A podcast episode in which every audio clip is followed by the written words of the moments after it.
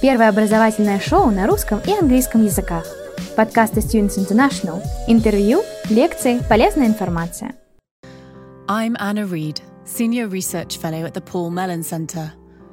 This series, Experiments in Art Writing, features a set of innovative and distinctive UK based art writers, asking them to describe the encounters, materials, voices, and texts that have shaped the very form of their writing. Our speaker today, Adrian Rifkin, has built an extraordinary body of writing over the course of his career. He began teaching art and history at Portsmouth in 1970 and was an important contributor to the MA Social History of Art at the University of Leeds, where he became Professor of Fine Art in 1992. His work has enormous range, encompassing literature and pornography, classical and popular music, film and cinema, and mass imagery, in addition to canonical art. In recent years, Adrian was Professor of Art Writing at Goldsmiths, and the range of his writings can be sampled on his WordPress blog, gaysavoir.net. Welcome, Adrian. Thank you. Let's start by hearing some of your own writing. In the mid 90s, you wrote a series featuring a fictional character, David. I invented a character, you have said, who, while his life would resemble my own, would also act out where I would fear to tread. Let's hear you reading from A Roman Holiday. David and his companion had strolled up the hill to the church of San Pietro al Montorio. It was a bright but chilly morning, Rome in the early springtime, the usual ambient smell of wisteria not yet released by the warming sun. They were curious to note an elderly couple, very bourgeois, elegantly dressed, camel hair and tweed, stooping at the roadside with scissors and a plastic bag.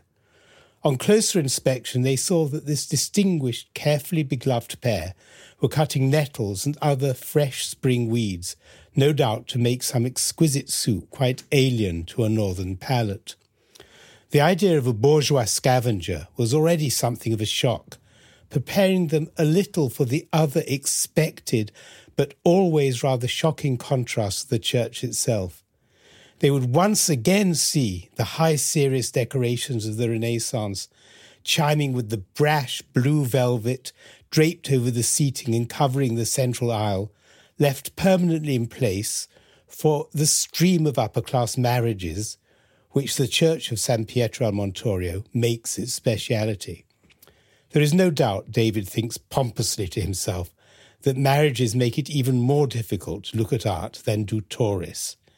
And an art historian, of course, is nowhere a tourist, everywhere a worker.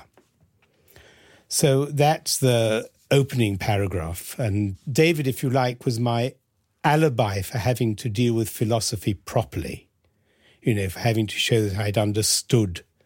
People say fools rush in where angels fear to tread. I say, in fact, it's angels rush in where fools fear to tread. So David is my angel. You've said that you use this alter ego character, David, so that you could be free to have experiences in writing without fear of accusations of essentialism. Mm. And I'd love for you to tell us a bit more about that fear of essentialism at the time that you wrote this. It wasn't so much a, a fear of essentialism as coping with notions which were going around in cultural studies at the time with Stuart Hall and some feminists, a strategic essentialism. And I wanted deeply to root any approach to queer studies in the body rather than in theory. I wanted to say that, if you like, one of the historical differences between gay and then queer studies and feminism in their relationship is a relationship to the body, to making visible invisible pleasures, something which began with Guy Hocquenghem's homosexual desire. But this essential embodiedness, if you like, of the dark room, of the dark spaces of gay cruising, had to be there before theory. So David was someone who would have essential bodily experiences, which, if you like, are illegitimated by anti essentialist theory, to which I also subscribe. So it's a way of living out an oxymoron, if you like. And I know that later David gets into talking on Kant in a Berlin sex club. Yeah. Could you tell us about that and how also how you taught this and, and Kant to your students? Yes, well, the thing was that I ended up at Leeds. I, I took over a lot of more teaching than I had to because I wanted to make sure that all the way through the um, BA, that the art history and fine arts studio students were actually taught together for a major course every term. And one of the courses I did was Kant to Derrida. Now, I've never been a very good explainer of texts.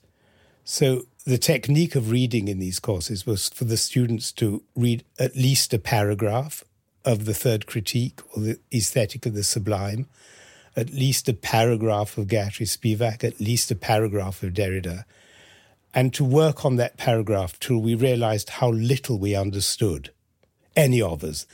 So often the fine art students would generate performance games to express how they themselves had read these difficult texts.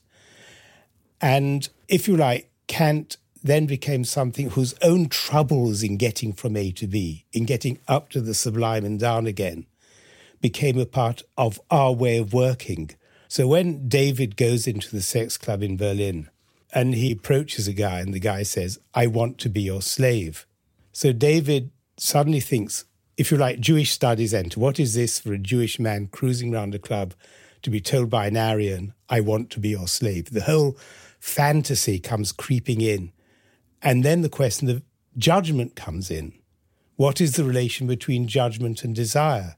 So, just as he's about to respond to this, he thinks Kant, And if you like, that's the problem of everyday life, of thinking too much at the moment when pleasure offers itself. And I wanted to think of that as an allegory of loving art and being an art historian.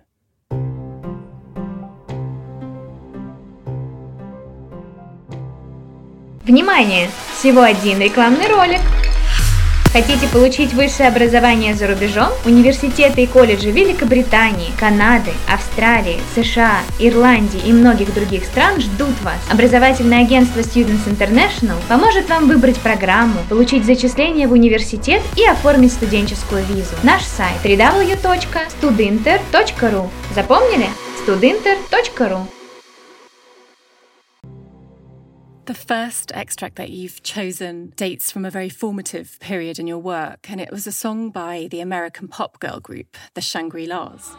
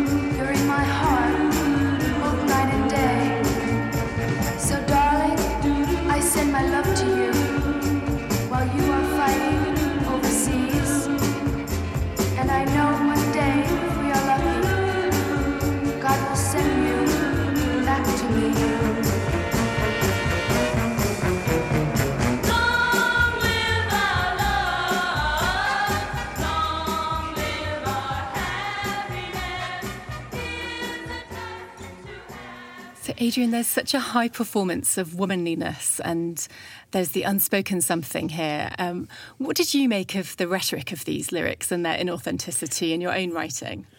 When I was a teenager or younger, in my early 20s, I must have danced to that dozens of times because I was pretty obsessed with dancing in nightclubs. And I didn't remember it at all, but I could remember every word Bob Dylan sung as a great poet which many of my generation think, you know. And at the same time, I never felt Dylan was addressing me. I was fascinated, but not hailed by it, as they say. And listening to the Shangri La's, I realized that the problem with Dylan was authenticity. And what was not a problem with the Shangri La's was their total inauthenticity. So you come back to putting if you like, Barthes back into the ears, back into the body. That the grain of the voice is not in what you hear, but in you, it's in how you hear. So when the, the Shangri La's, when these girl groups sing um, Something's Come Between Us, I realized what was at the heart of my work, of my impulsion to queer studies was not an act of deconstruction, of queering everything, but of letting voices speak for us so that we're capable of articulating ourselves. So a whole culture, a whole gay culture is speaking through the Shangri La's, whether it's voluntary or not. Just as I'd argued that Edith Piaf, in sense, was the voice of homosexual culture in Paris in the 1930s, that the whole of that culture finally, whether it was high culture through Gide or the low culture of the travesty balls, was emerging through her. So, one aspect of, of street noises, which was very important for me, was a flow chart in five colors, where I tracked all my repetitions, all my involuntary and voluntary repetitions of phrases, and tried to work out how the same phrase has a different sense at different points in a 70,000 word text. So it's written in terms of echoes. I call it an anaphoric technique. It's in terms of a, an echoing of themes, an echoing of phrases. And that's one way of opening one's text to things that can speak for you rather than trying to say everything for yourself or be analytic. And I realized that that was why I'd forgotten the Shangri La's, because they were anyway, I, in a sense, was speaking for them. Then that turned around into my relationship with Elizabeth Price, who included the Shangri La's in her Turner Prize winning film. And just anecdotally, when I said to um, Liz the awards ceremony, I said, Gosh, it was wonderful to hear the Shangri La's again. She said, Well, Adrian, when you were supervising me, you never talked about anything else. so, you know, I'd forgotten that. but again, I just want to say that what I've given you today, this extracts, is a kind of artifact. Because if I'd begun instead of with the Shangri La's with Egyptian music, with Om Kulthum, it would have been another story about the way I've worked and about the way I've written and about the way I think and, and where I come from, if you like. Mm-hmm simply because I was born here. The dominant languages in my upbringing in the home were Arabic and French. And my father was Anglophone. And um, I could have given another narrative which starts off in this sense of growing up as a respectable grammar school Oxford boy, learning to speak French with an Alexandriote accent. So this is a construct, and I, I want to just remind myself of that, that this is not everything I would want to say. It's, it's, it's one fragment we're working on today. I have to just seize on that the um, reference to Elizabeth Price. Of course, I didn't realise that you'd supervised her, and she was one of the first practice-led PhDs. That's correct, isn't it? She's one of the first. I think th- there was some at um, CSM quite early. The one two other places were doing it, but I wanted to make that the centre of the Leeds activities. The art patron, Audrey Burton, gave us a substantial sum of money, and we decided to use it to have one PhD a year. The first was Nicky Bird, the second was Elizabeth Price, the third was Hayley Newman. And it wasn't intended to be a, a cohort, it was intended to bring into a very well established university art history PhD program a different kind of thinker who would put a question to us, which we had to answer, which is how do you call my work a PhD? The idea was that the criterion would be remade with each candidate, that each candidate's work would challenge the notion of a PhD as such, and thus enable the development of different modalities in the rest of the department, in art history, in cultural studies. So that, I think, relationship with Elizabeth and then later with the next year with Hayley was one which certainly pushed me into my more performed later work that led me away from standing at lecterns and giving lectures of stepping sideways and uh, wandering around. And also Richard Layzell, who was a performance artist I worked with at Middlesex University. You know, when Richard stalked a microphone you knew something very strange was happening, even if he never got round to speaking into it. His kind of stalking at it and looking at it taught you a lot.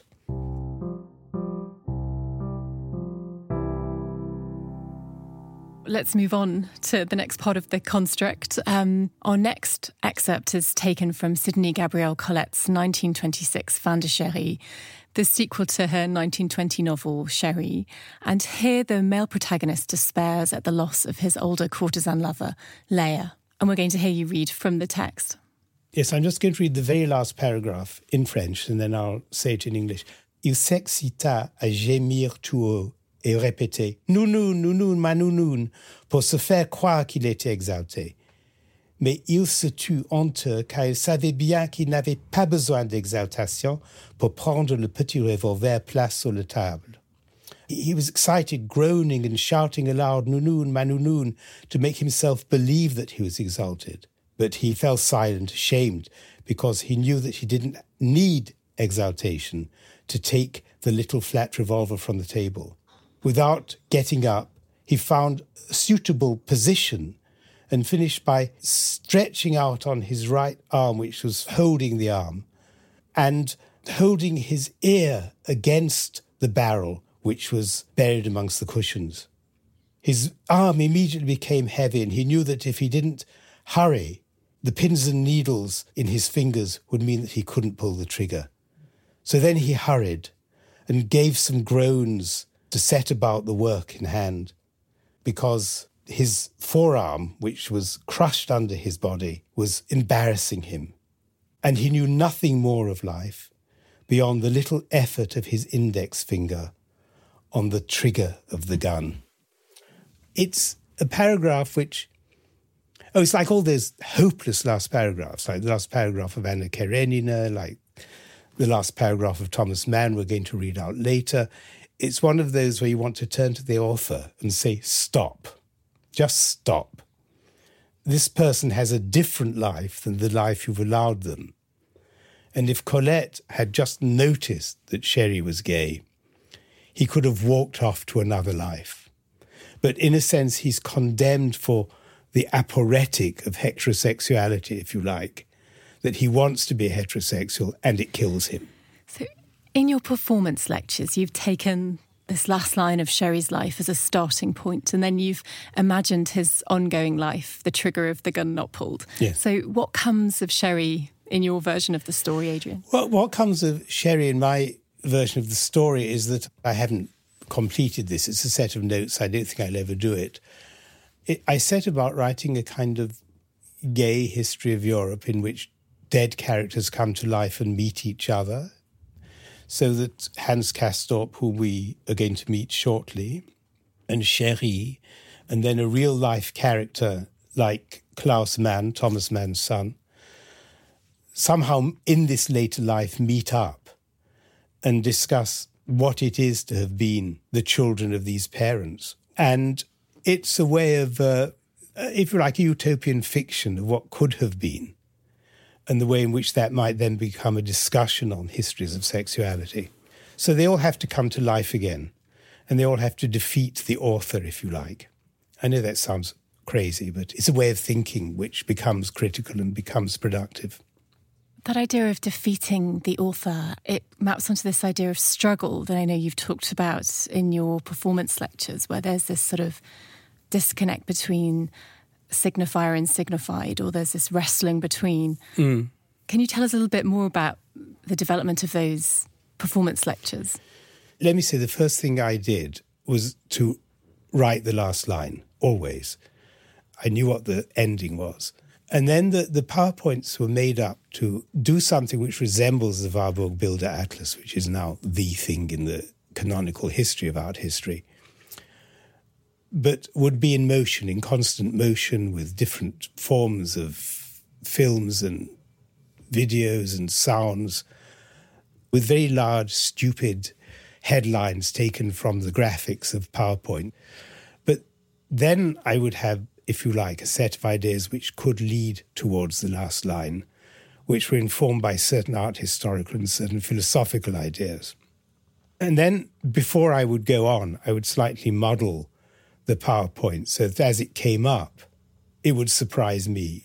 So it presents a relation between determinacy and improvisation, which I think is something which goes back to when I first came to London, my very close relationship with avant garde musicians. and post Cagean musicians and people like Cornelius Cardew. I remember at Portsmouth in 1970 or 71, we did a long performance of Cornelius Cardew's treatise in the dark during a power cut And I was casting the E. King pentagrams to decide what the next note would be for the ensemble. So, you know, they would sit there in silence, you would cast the pentagram, you read it out, and then they play. So that relationship between the voluntary and the involuntary was something which was built into a, a kind of avant garde practice in which I was immersed at that period of the late 60s and early 70s. Внимание! Всего один рекламный ролик. Хотите получить высшее образование за рубежом? Университеты и колледжи Великобритании, Канады, Австралии, США, Ирландии и многих других стран ждут вас. Образовательное агентство Students International поможет вам выбрать программу, получить зачисление в университет и оформить студенческую визу. Наш сайт www.studinter.ru Запомнили? studinter.ru And in the performed pieces, the next stage, which is that of working with Elizabeth and Hayley, comes in. And the idea was that I would be dealing with the lost document, that I'd bring in an archive, I'd throw it on the floor, I'd have projections on the back, and I'd start looking through my own archives and my own notes to try and put them into an order.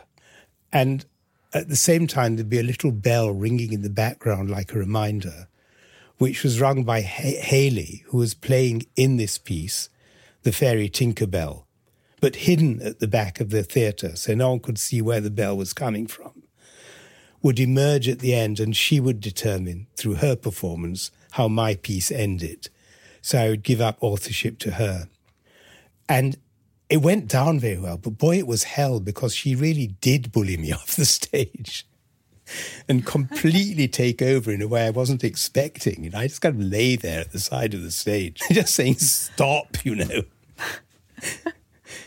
you know, and then, then I said, you know, where is the lost document, Tinkerbell? And she opened a folder and showed me a cracked mirror. and you know, this is working too well now.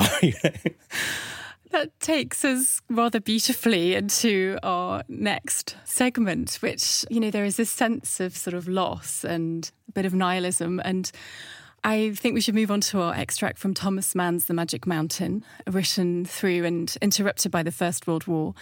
It was first published in German in 1924 and translated into English in 1927. And here, Hans Castorp, the young male protagonist, spends several years at a mountain sanatorium before perishing on the battlefield. As one sings, unaware, staring stark ahead, yes, thus he spends his hurrying breath to sing half soundlessly. And loving words I've carven upon its branches fair. He stumbles. No, he has flung himself down. A hellhound is coming howling, a huge explosive shell, a disgusting sugarloaf from the infernal regions. He lies with his face in the cool mire, legs sprawled out, feet twisted, heels turned down. The product of a perverted science laden with death slopes earthward thirty paces in front of him and buries its nose in the ground explodes inside there with hideous expense of power, and raises up a fountain high as a house of mud, fire, iron, molten metal, scattered fragments of humanity. Where it fell, two youths had lain, friends who in their need flung themselves down together. Now they are scattered, commingled, and gone. Shame of our shadow safety. Away, no more. Uh, but our friend, was he hit? He thought so, for the moment. A great clod of earth struck him in the shin. It hurt, but he smiles at it. Up he gets, and staggers on, limping on his earth-bound feet, all unconsciously singing. Its waving branches whispered a message in my ear. And thus, in the tumult, in the rain, in the dusk, vanishes out of our sight. Farewell, honest hands cast up, Farewell, life's delicate child. Your tale is told. Adrian, this is another story of a young protagonist, life's delicate child destroyed. What possibility did it give rise to in your practice? It's the layering of images. And even at the end, Mann allows the two guys to fall side by side. And that takes you back to earlier parts of the novel where, while he's having his affair with Claudia, Hans can only think of the school friend from whom he borrowed a pencil or a pen. So everything in the book is, if you like, sexually palimpsested. And I think it's that realization on my own part of the palimpsesting that has enabled me to think through the performed pieces and to use, in fact, the Magic Mountain as quite an important resource. There's another bit in it when Hans learns to wrap himself in a blanket, in two heavy cashmere blankets. And it's a very elaborate thing of folding around your feet and folding one, folding the other, bringing it up to your chin. And I decided to use that as a starting point for one or two of my performances, that I would lie on a settee and do those gestures. So it's a complex set of gestures which really opens up a space for the public's attention when you're performing. And it's also a way of quoting, but without anyone knowing what the quotation is, an acknowledgement of the power of the written text, but without having a footnote. I must have read The Magic Mountain more than any other book, I think. And it took me something like 40 years of reading it to realize that, amongst other things, it's a very important book about music and about the origins of the recording industry, which is something which has always fascinated me and the way in which it's haunted by arias, but above all by the Lindenbaum song from Schubert's Winterreise, which we're going to hear um, Lotte Lehmann sing, I think, quite shortly. Adrian, you spoke about the Magic Mountain being haunted throughout by arias. And I'd love to pick up on this temporality of music, of sound, and and of how these hauntings return and how these anachronisms of, of sound come in. Could you talk about that in relation to Lotte Lehmann as well? One of the things which I suppose fascinates me about music is because at a very early age I started collecting a lot of classical recordings. I was obsessed with the way in which different quartets would say play the slow movement of Beethoven's Opus 132, the, the, the Heilige Dankgesang movement. And I always had a huge attachment and still do to the earlier performances, like the Bush Quartet, who use a certain amount of portamento and use a certain amount of sliding. I think this is also something to do with the kind of home background too, because if, say, you went to the Sephardic synagogue and you heard the rabbi chanting, it's classic kind of Middle Eastern, you know, or North African melodic structures with microtones. So you come closer to kind of a popular singer like Om Kulthum. You come closer to certain kinds of Sufic music, or indeed, even in a very distant way, to the music of the sitar, which of course people in my generation were obsessed with. So the idea of tonal and microtonal and the complex relationships between listening and time also came rushing into the visual in 1965 in Edgar Wind's lectures on Botticelli, and particularly his accounts of the Venus, the Primavera, as a musical scale, a Gafforian musical scale of nine notes, which involves a whole different set of tonalities again. So, both at a general level, this moment of waiting, this moment of how long does it take to play a note, which again is there in um, in avant-garde music as well, was totally fascinating. And there was a point in my late teaching with Rob Stone at Middlesex when we decided to base the whole course of the first year art students around the notion of portamento. That is, how long is short and how short is long. And one of the models for this, in fact, was Lotte Lehmann singing Frauenliebe und Leben, the first song, in which there's a portamento which lasts perhaps a second and a half and then you listen to a great modern singer like Bernarda Fink sing it, and there's no portamento. You go from one note to another. So that difference between a second and a half and nothing is a radical difference to me. So th- those notions of time come into writing at the level of the comma, the level of the semicolon, the level of a slight grammatical displacement so that it doesn't read quite right. You know, some of my grammatical errors are very carefully crafted, as they are in a modern British novelist like Rosamond Lehmann sometimes. She crafts little slippages in her grammar, I think. So there's that level, and there's also the level of the last line, which is the Wagner effect. If you have the last line, then the structure must come in your first line, or you'll never get there. Внимание! Всего один рекламный ролик. Хотите получить высшее образование за рубежом? Университеты и колледжи Великобритании, Канады, Австралии, США, Ирландии и многих других стран ждут вас. Образовательное агентство Students International поможет вам выбрать программу, получить зачисление в университет и оформить студенческую визу. Наш сайт www.studinter.ru Запомнили? studinter.ru So it's this whole set of, if you like, contingencies of writing as a practice and just getting through from word to word while knowing that you have somewhere you're trying to go. That rather than argument or logic. Argument and logic are just, they're like pens and pencils or typefaces. They're materials you need to get from the micro to the macro. Let's listen to Der Lindenbaum performed by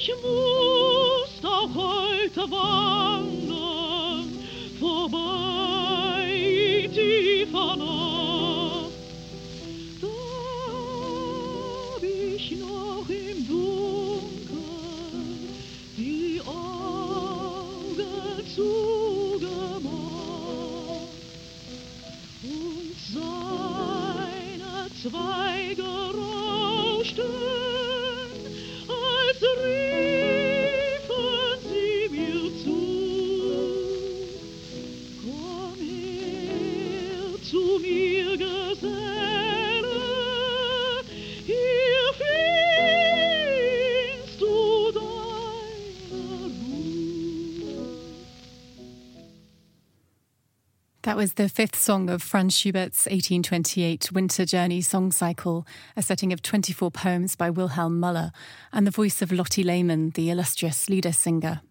Adrian, why did you choose Lotte Lehmann's rendition of Der Lindenbaum? Well, first of all, I, I think it's wonderfully sung, and I like all those tiny little melismatic moments, which, you know, modern singers don't do quite like that. I think that I want to put together when people talk about the question of the exiles, of the refugees, of the migration of the German Jewish intellectuals to England and to America, and to the effect that had on culture here, the way in which that gave rise to a culture here, that rather than isolate them into different little pockets, one wants to think of singers like Richard Tauber and Lotte Lehmann and art historians like Edgar Wind and Erwin Panofsky and Helen Rosenau as belonging to a field of enunciation, a common field of enunciation, of articulation, a certain kind of what shall I call a certain form of manners, manners in the mode of address, the kind of cultural lilt, which is very important to me and something which I can listen to, use constantly to reframe my own enunciative processes as as a contemporary person. You know, as a person who's never fled anywhere, who's never had a big mass audience whom they have to please and challenge. Also, Lotte Lehmann was the first Wagner record I ever bought was uh, excerpts from the Walküre. You know, I don't like all my earliest recordings by any means. You know, some of them I've overcome, but that one I think is pretty much perfect singing. That her singing of the narration of Wotan arriving in disguise and plunging the sword into the tree one wants to exaggerate and say that's one of the very great bits of singing of the last century. But then in Melisma and in Portamento, so were the incredible string band in hippie circles in the late 1960s. So Lotte Lehmann, there, if you like, is there as an exemplar of a way in which music produces a voice. She's a paradigm of something I enormously admire and depend upon and that includes people like the Incredible String Band or Tommy Makem, the Irish folk singer, singing The Butcher Boy.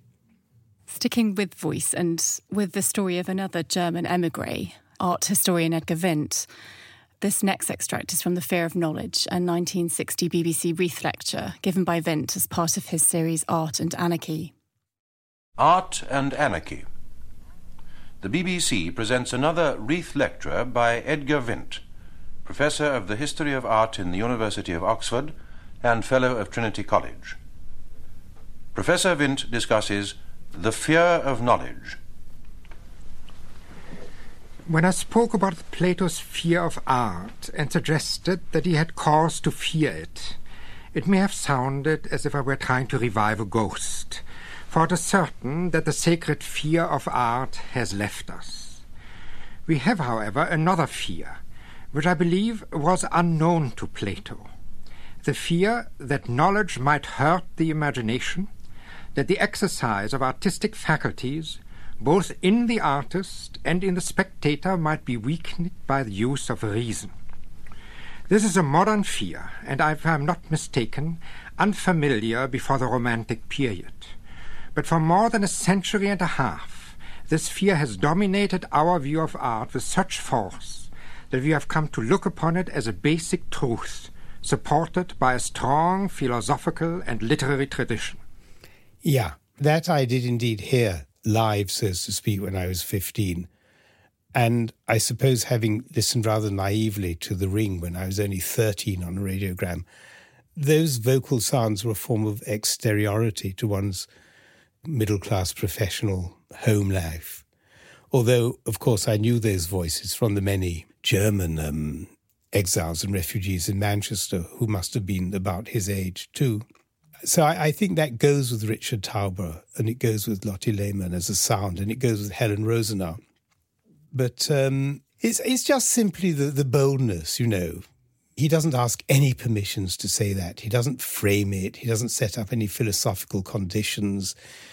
He doesn't verbally footnote it in any way to give himself a permission he just simply says there's something Plato didn't know. And it's so exciting to be treated like that, to be treated when you turn on the radio as an adult. You're admitted to this space of what can and can't be known and how to think about it. And at the same time, when you come to reading the book, there's something also in the way he writes of what I'm talking about of micro adjustments, of melisma, of portamento. So in the second edition, when he writes a couple of appendices, it's only a few pages of appendices, but it's like another world, drawn in references of forms of learning, of self reflection. So the sound of that voice from elsewhere is one of the others of the 20th century, if you like. And I want it to be put up alongside other voices from elsewhere, whether it's from the Arab speaking world, whether it's from Africa, whether it's whatever. That this becoming aware of otherness and one's own desire for that and one's own fear of it is exemplified again by that excerpt, especially its relationship to Lotte Lehmann. There's a sense with this figure and this voice that there is this deeply precise and well mannered, as you say, voice. And yet there's also this other side of very latent disruptive and radical and, and anarchic mm. ideas. Would you agree? Yes, I, I, I would agree. I think he was very keen on last lines. And you knew in his classes that he was going somewhere. You know, people used to line up in their hundreds to hear his lectures outside the lecture theatres and the playhouse because every time he uttered a last line, everyone gasped. You couldn't believe it. It was just sheer chutzpah, if you like to. Because it doesn't necessarily follow from the argument. The argument is just to enable that to be said. And for you to be in a position to say, oh my, then I do have to think, don't I? So, yes, it's anarchic in the sense that it doesn't allow you in any sense to imitate him. It just sets you off on your own path. The voice and work of emigre art historians of the Warburg Circle was really impacting art history in the English context at that time. And figures such as Lord Clark really loomed large. How did those cultures collide? I think that's a totally fascinating question. And obviously, when civilization was on, we all sat in front of our televisions, riven to the screen. It was so good, actually. It carried you along. The thing is that Clark was everywhere. He was one of the first people in this country to study critically German art history in the 19, the end of the 1920s. Every possible structure of British cultural life, he was there behind the scenes, in front of the scenes, in his work with Berenson, who was demanding details of the National Gallery paintings from him, as you can read in their correspondence. I'm going to drift from there to another important person in his time, who was Hugh Trevor Roper, who also had a correspondence with Bernard Berenson, And also a relationship with the refugee community. And through all these correspondences, whether it's Trevor Rope with Bernard Berenson, whether it's Clark with Berenson or Clark in any of his correspondence, their relationship between an openness to the refugee and what people now call structural racism is very clear. That in a sense, they can't avoid anti Semitic tropes in their speech or in their writing, but they might be very close to or admiring of a number of Jewish scholars and support them in their refuge. It's never got me excited or into a rage. I've just thought that's it. You know, as a Jew, you have to live with Balzac's anti Semitism, with Gide's anti Semitism. It's a structure of European thinking, and it's not the only one and it's one which probably I think with as well.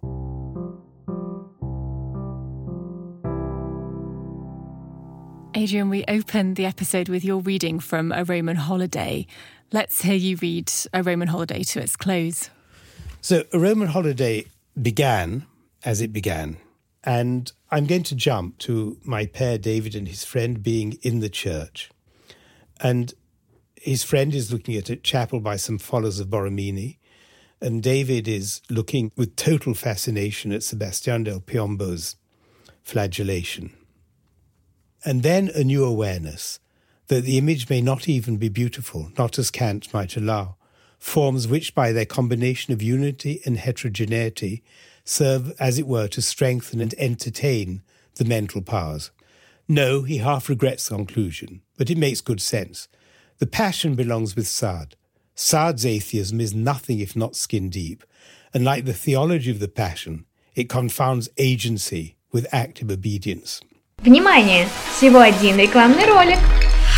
Хотите получить высшее образование за рубежом? Университеты и колледжи Великобритании, Канады, Австралии, США, Ирландии и многих других стран ждут вас. Образовательное агентство Students International поможет вам выбрать программу, получить зачисление в университет и оформить студенческую визу. Наш сайт www.studinter.ru Запомнили? studinter.ru Wedding guests are filtering into the church now, costing their knees on velvet stools, breaking the two men's absorption in their respective object.